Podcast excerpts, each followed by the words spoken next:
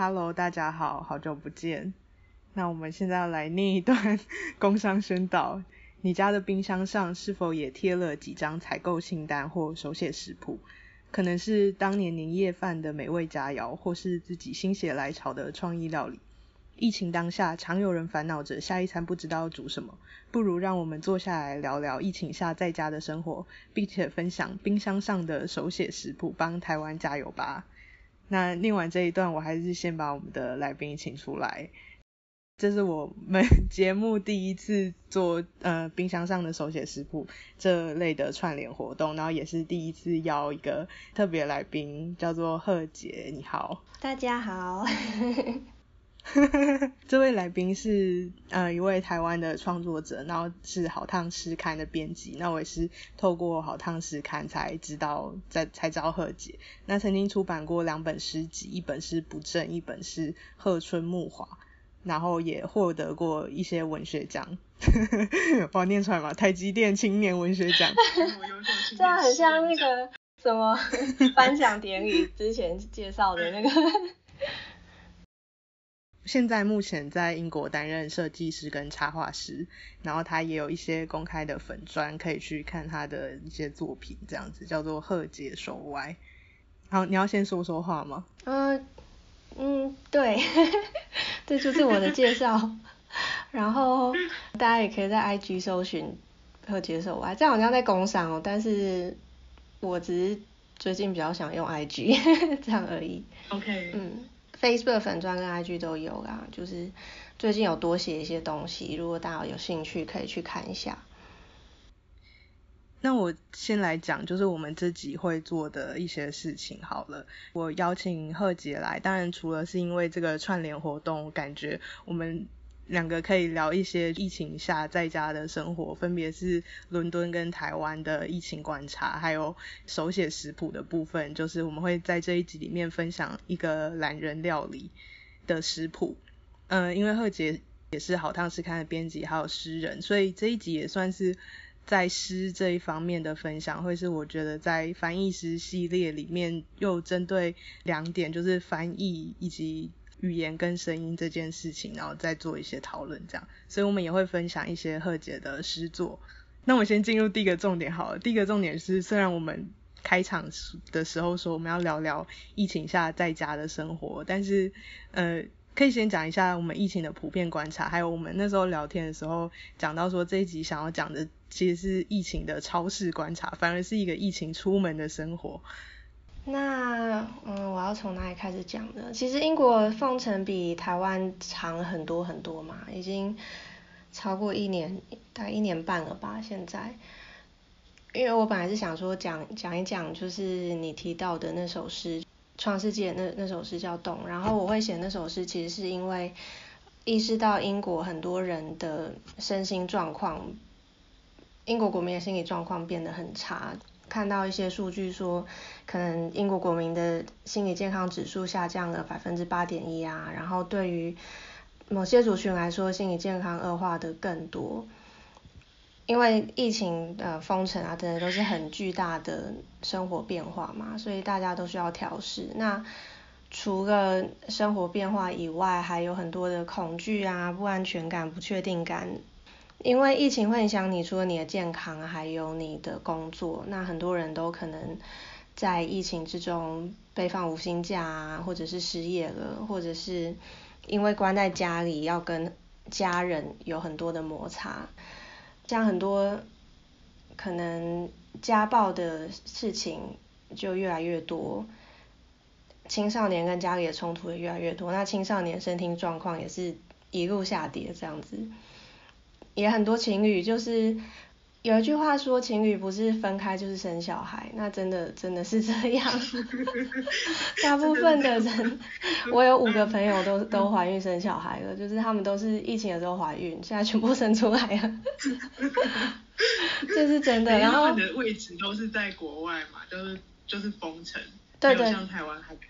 对，台湾就没这个问题，但是英国我的朋友已经有五个生小孩了。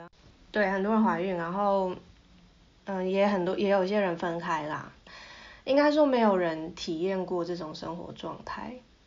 可能二十四小时关在家里，然后尤其一开始大家对病毒不是很了解，所以也不敢出门那种感觉。再加上因为不是很了解，所以大家的防疫手段手法不太一样，所以很多家庭都会有冲突。可能有些人觉得一定要戴口罩，有些人觉得不一定。因为那时候政府也没说嘛，就是要不要戴口罩这件事情，政府还不确定。然后买东西回来到底要不要消毒，大家也不确定。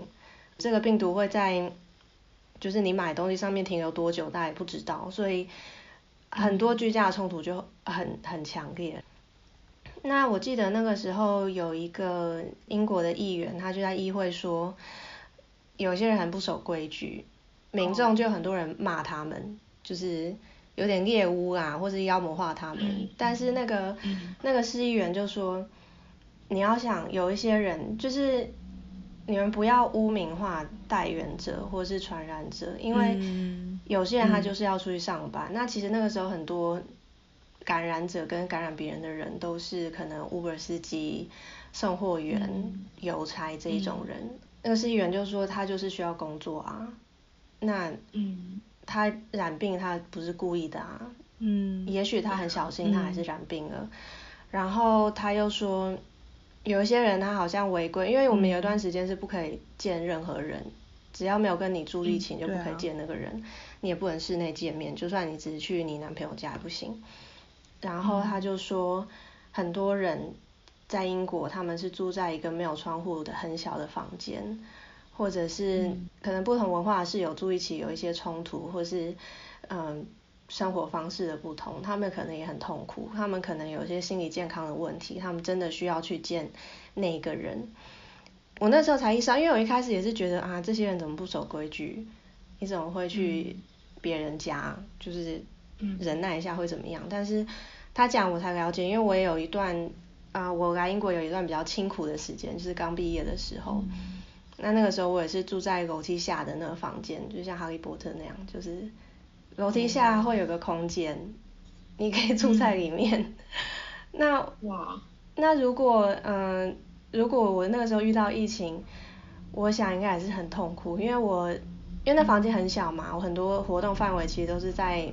那个屋子的客厅什么什么的，但是疫情的话，我可能就要生活在自己的房间，而且那个地方就是很旧的屋子，然后那个木板上的钉子都戳出来。那如果我在家里自己伤了脚，我还要我还很难去医院什么什么的。然后我可以想象这个对某些人来说会有多困难，而且我也知道。伦敦是一个非常复杂的城市，有非常有钱跟嗯生活优渥的人，有非常非常穷，真的是穷赤贫穷到不行的人。我不可，我们不可以用一个可能中产阶级的生活方式来想象他们的生活方式。当然，我不是鼓励大家说不要守规矩，只是可能对于染病的人，或者是可能稍微不太守规矩的人。可能要稍微宽容一点，我知道这可能很难理解啊，因为台湾人还是 非常非常守规矩的，可能台湾听众很难呃 relate，但是其实很多事情是不是非黑即白的，就是呃这个是我在疫情中的观察。嗯。那我那我可以回应一下关于守规矩这件事情，因为就像台湾也有好几波，比如说要不要跨县市回家，或者是像刚开始升三级的时候，大家的自主管理要管理到什么程度，才不会被说是自私或代言者去去骚扰别人，就是就是这样的讨论，好像会像你刚才讲，就是有点猎物，以及有点会失去说。那个公共政策讨论的意义吧，因为对我来说，这这件事是一个集体安全的事情，好像我们在揪出的都是一些破坏集体安全的呃动乱分子。原本是用这样的 mindset 去思考事情，但是像你讲的，就是可能中产阶级很轻易就可以做到这个，我们都觉得可以让集体安全的标准。但是有某一些群体，他们受到的冲击会是比较大的，可能他们迫于生活，所以还是必须在疫情已经很严峻的时候去去处在那个风险比较高的岗位，比如说还是担任外送员，还是担任一些柜台小姐，那还是需要去跟很多很多人接触，那当然他们风险就会相对比较高。所以说，对这些人，对不同的群体来说，要达到这个我们共同认为防疫最安全的那个标准，那个自我管理的标准，会受到的冲击是不一样，然后会需要的协助也不一样。然后我们这一集会。比较关注在可能心理疗愈层面，或者精神协助层面吧。希望用一些诗的分享、文学的分享跟道理的分享来一边思考身心，一边疗愈身心。嗯，可能就像刚才提到的，嗯，心理健康照顾很重要。那其实可能我想大多数的我们的可能这个听众，大家都是比较幸运的，他是可能。这个你有这个空间可以可以自主管理，然后你可以过你甚至有机会在家工作。我知道不见得啊，但我知道有些人其实有这个可以在家工作的的机会。那你也不能说哦，我很幸运，所以我不应该感受到那些什么恐慌、恐惧啊，或者是我我就不应该心情不好。其实这对大家来说都是一个很很困难的时刻。然后。嗯，其实我整理了一些就是照顾心理健康的方式，就是嗯，第一个是你要正视自己的焦虑和恐惧，就像我刚刚说的，你不要因为你是相对幸运的人，你就否定自己的焦虑和恐惧。其实，嗯，你还是在一个非比寻常的状态，所以呃，如果你可以耐心的陪自己度过，然后也不要害怕寻求协助，就是可以。还好现在科技很发达，你可以跟朋友视讯啊、聊天啊。然后如果你有一些，嗯，就是情绪上很难很难处理的状态，我相信台湾也是有一些呃方式可以寻求协助。另外一个很重要，我觉得是要筛选资讯来源，因为我有看到很多媒体在嗯传播资讯的同时，也传播了很多。恐惧，甚至是很很多很多负面的情绪。我觉得你可以，你可以做到是，就是你不要被没有根据的消息来影响心情，不要被煽动的语气影响。嗯，你对于这个事件怎么怎么想？然后这个其实大家都还在练习啦，因为从有病毒到有疫苗，其实都是有各式各样的。资讯轰炸，那哪个才是正确的讯息？其实大家也都可能有点不确定。那我会觉得，像是台湾跟英国的官方都还是蛮努力在传播正确的讯息。那如果你觉得这些，你觉得各台媒体讲的都不太一样的话，你可能可以，嗯，就是跟就可能看官方的呃记者会啊，来了解就可以了，不用被太。煽动的新闻来影响，然后，嗯，其实因为英国也是定期就有记者会，那我觉得很好是他们都会有一些很很明确的数据来跟明确来跟民众沟通，不是用就是不是用猜的，或不是用推测的，我觉得，嗯，这样很好。我不能说英国防疫做得非常非常好，但是我觉得他们在防疫记记者会上试着跟民众的沟通。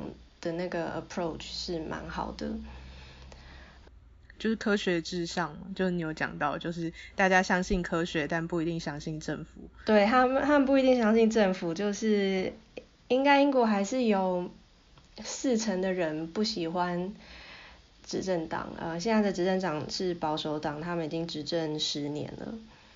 嗯，然后呃，另外一个方式是你可以。找出与其他人连接的方法，例如线上一起打游戏啊，或者是家族视讯这样子。嗯，我我记得疫情开始大概三个月之后吧，我们的朋友就买了一个呃线上游戏的 pack，然后里面有很多种游戏，大家可以一起互动。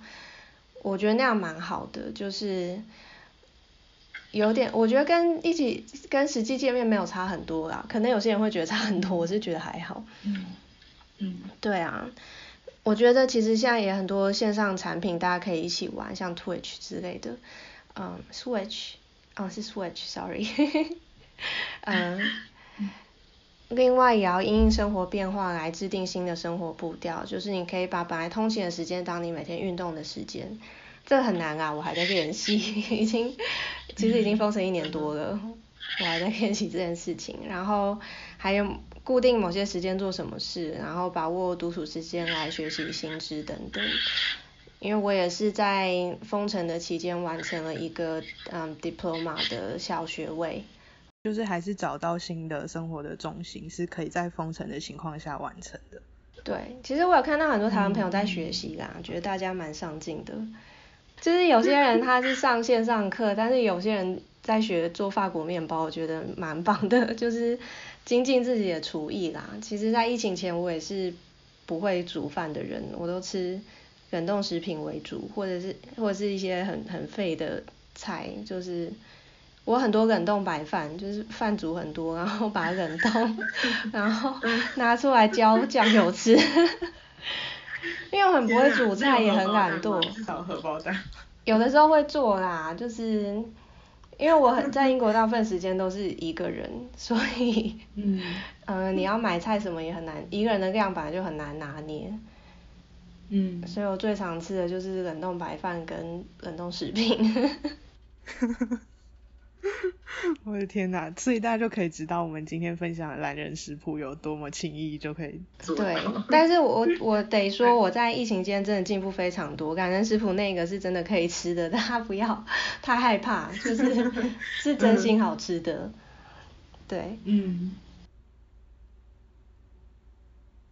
我我其实对于就是在你刚才讲的第二点，就是筛选资讯来源，不要被没有根据的消息影响心情这一点。我觉得还蛮蛮重要，而且在我以往的第一季的政治节目里面也讨论蛮多，就是像是后真相或者是怎么去网络辟谣这些。那另外一点是我最近在思考的，就是说在我们常接收讯息的管道或者脸书或者是一些新闻媒体，但会需要有新闻点才会去做这样的消息发送。那或者是有些人就会觉得说，好像很难去评公正的评价说，到底什么党的执政者做的怎么样，或者是什么地方县市的首长做的怎么样，因为都会有一些政治上的考量，是不是要相互的攻击呢？或者是是不是对，是不是要找到一些纰漏，或者是有一些就是。现在很爱说的网军，或是政府玩文字游戏，就是就是一些资讯上的没有沟通良好的东西，会被说成是网军或文字游戏。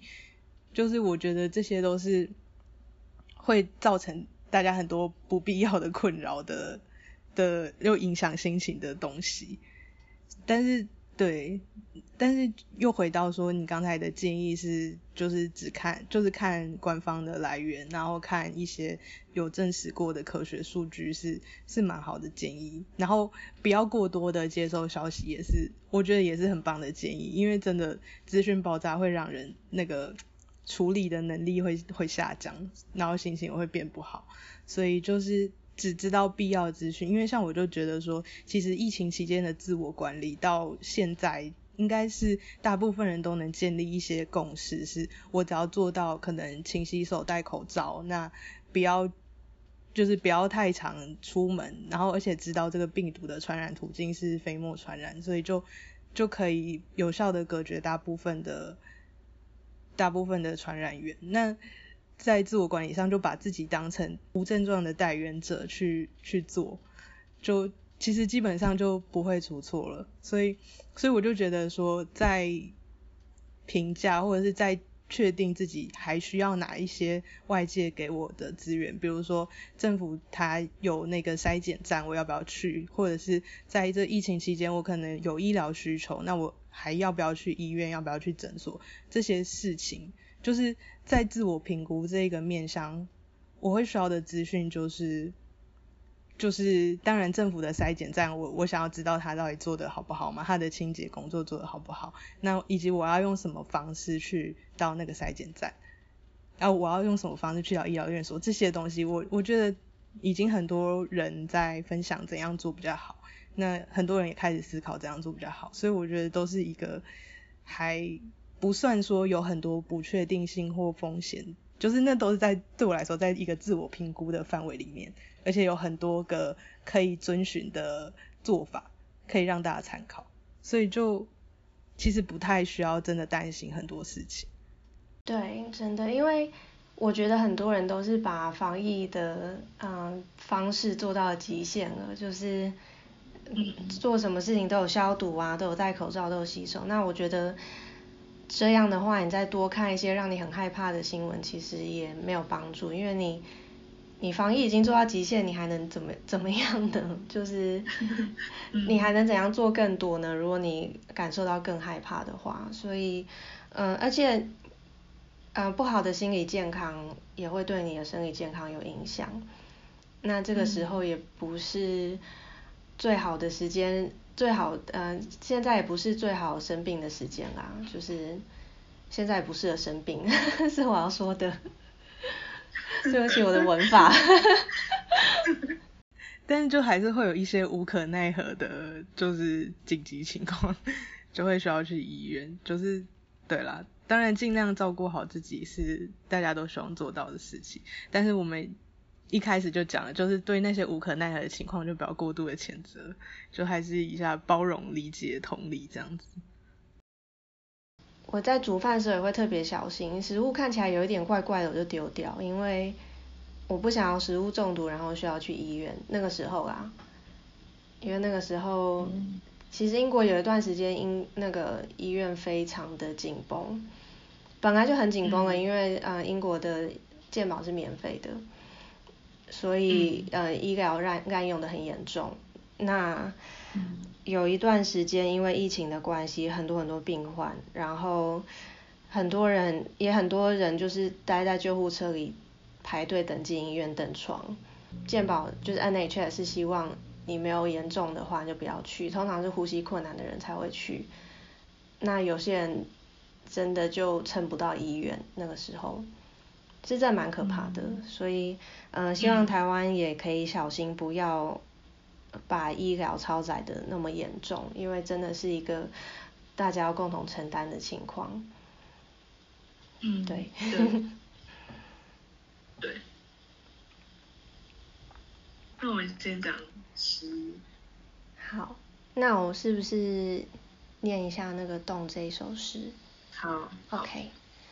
好，嗯，洞，生日会后，地毯上洒满颓败的气球，公寓上老鼠的心事，在世界的凹陷处望向无关的荧幕、窗棂、玻璃碎片，无奈的鲸豚在水族馆里睁眼假寐。恐惧与悲痛像泪水一样下滑，会不会形成水洼呢？不是很确定。根部、脚趾已经麻木，过去的反光在脸上，生命像是一场虚拟派对。按下离开的按键，人群安静的掉进自己的洞里。这就是嗯，因为英国心理健康大幅衰退的。呃，写的一首诗。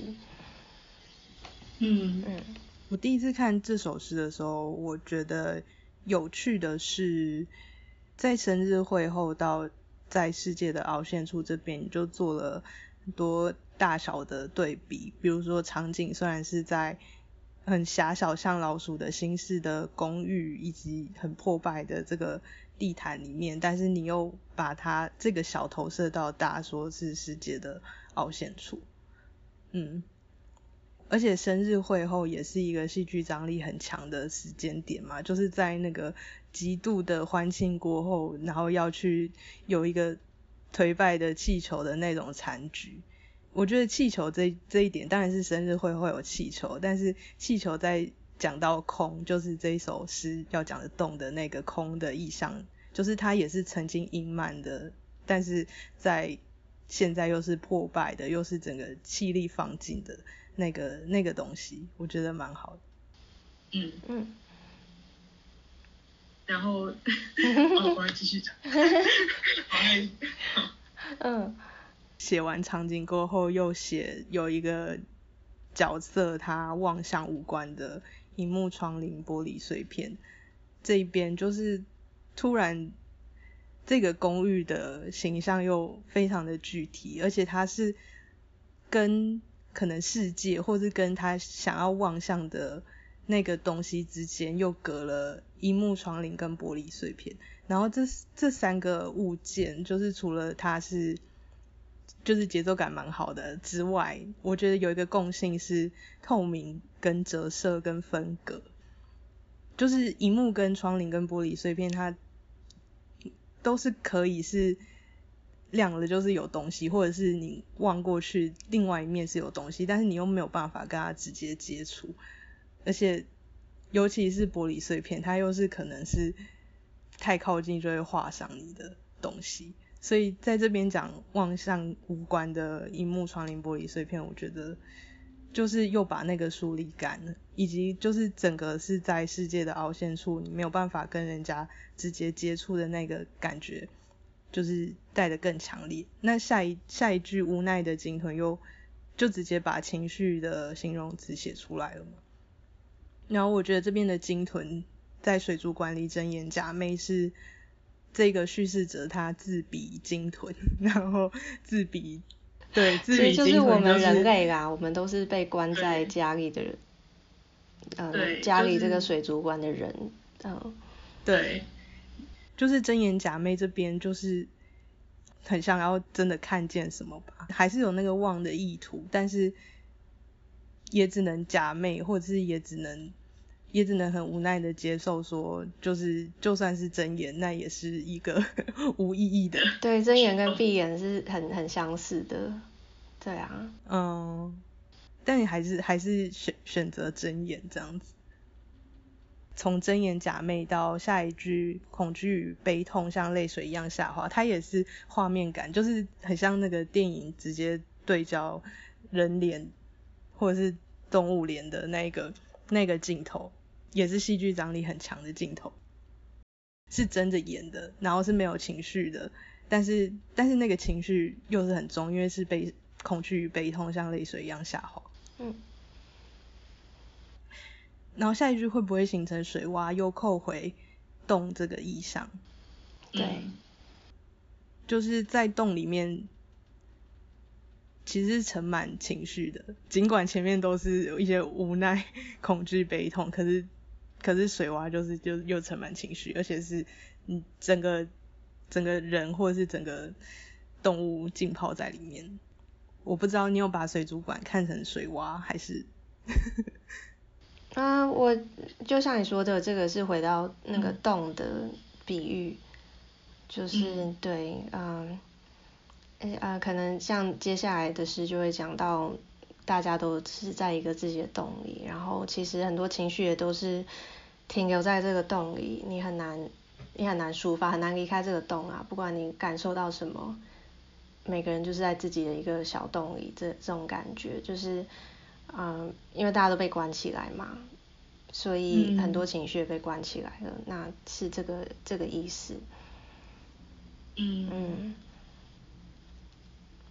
所以在连接到下面的不是很确定，跟根部角质已经麻木，就是又有那个矛盾的冲突感，就是到底这么在这个洞里面这么隐满的情绪，到底是不是已经麻木了？对，嗯，因为很多人他可能在假设他是可能有比较忧郁的心理状态，他可能到时候他某种呃，他可能在某一种。呃，face 就是某一种时间点，不知道中文怎么讲，某一种那叫什么啊？其实就是他在某一种心理状态下，他其实已经感受不到任何情感了。然后这些这个水洼是他可能之前感受到的恐惧啊、悲痛啊，那他其实就一直呃可能。被封死在自己的洞里，那到最后他已经麻木了。那其实好像很多人在不健康的心理状态都很都有机会走到这一个阶段。那我是在描述这个阶段。嗯。那最后面就是讲到过去的反光在脸上，到最后面回到人群安静的掉进自己的洞里，也是像过去的反光，就是又扣回那个一幕，跟到最后说是生命像是一场虚拟派对，那也是点出说这个生日会它其实是虚拟的生日会，它不是实体的生日会。但即便是虚拟的生日会，自己也在自己的公寓里面做了布置嘛。我觉得在这边说过去的反光，它一边是在回顾刚才那个很欢庆的生日会，但一边也有在那个反省、反省过往、反省人生的时候被打回人形的那种感觉。就是前面都还是可以把自己比拟为鲸豚、比拟为植物，在沉浸在那个洞里面很。隐瞒后又很封闭的情绪里面，但是当要反省的时候被打回人形，所以这边又是在脸上，生命像是一场虚拟派对。再讲到按下离开的按键，所以回到人行的时候，每人群都各自安静的掉进自己的洞里这边。嗯，所以也讲到说，在那个保持社会距离的这样状态下，虚拟跟前面写到的无关，还有是网络的虚拟。跟动的虚，还有气球的虚拟，又是相互呼应的这样的写法。是，没错。感谢你的解析。其实写这首诗有一部分也是因为我有一个生日会的经验，它不是虚拟的，它是我生日是三月，然后英国也是三月封城，所以我生日的，我记得我生日。开了一个派对，然后我就见到我所有的朋友。那个我还记得那时候我的意大利朋友们就说啊，不用担心啊，不会怎样啊。波兰朋友就很紧张很害怕，然后还就应验了可能这两个国家 在疫情初期的那个的的情况。当然现在后来过了很多事，很多发生很多事情，所以现在已经不一样了啦。只是其实有点有趣，可能是巧合吧。也还好有那个生日会，我所有朋友都在封城前夕见到了彼此，然后我也见到了他们，后来他们都生小孩了。现在现在我我都 见不到他们了。嗯，对啊。嗯。但也有些人分开啦，但是多数是生小孩。嗯。其实我觉得疫情的感觉真的很奇怪，很像，因为英国在疫情死亡的人好像比第二次世界大战还多嘛。其实这样讲也很有一点怎么说呢？不是非常的客观，因为第一次世界大战、第二次世界大战时的人口也远比现在少嘛，就是总人口。但不管怎么样，嗯，应该说英国媒体很喜欢讲这件事情，就是呃，疫情中死亡的人多于世界大战。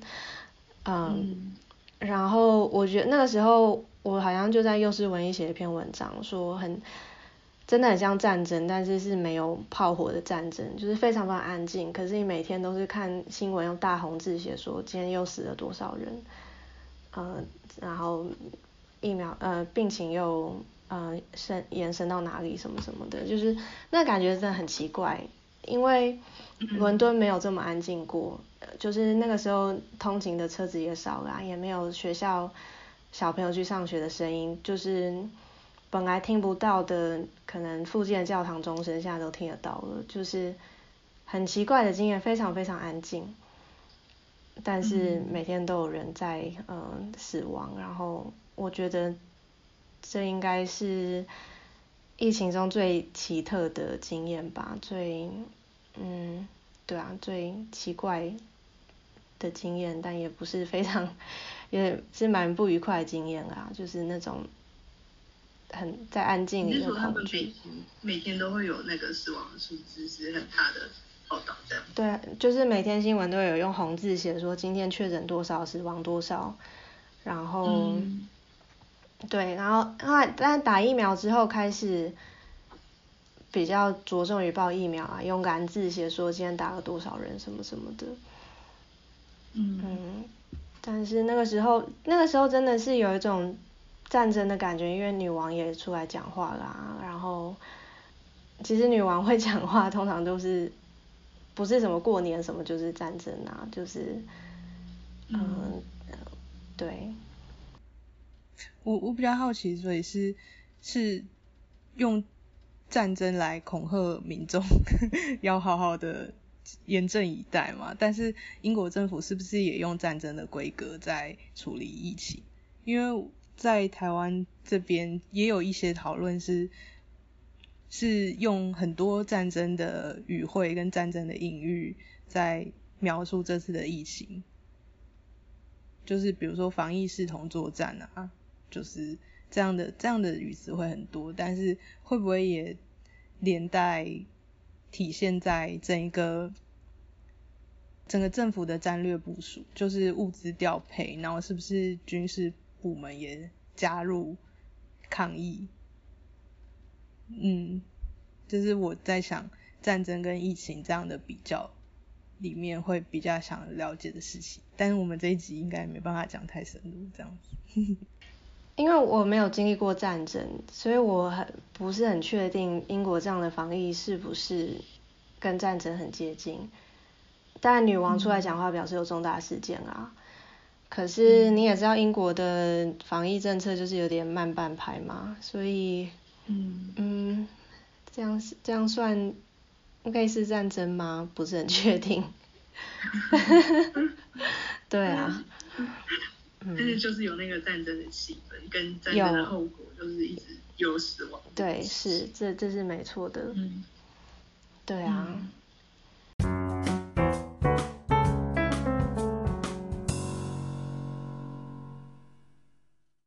还有下集，下集重点：伦敦封城的超市与阶级，超市观察到的资本主义分配逻辑，惊喜追加翻译师讨论。机器翻译和人工翻译的比较。及压轴食谱分享，感谢杂学茶餐厅邀请本节目参与。冰箱上的手写食谱串联活动。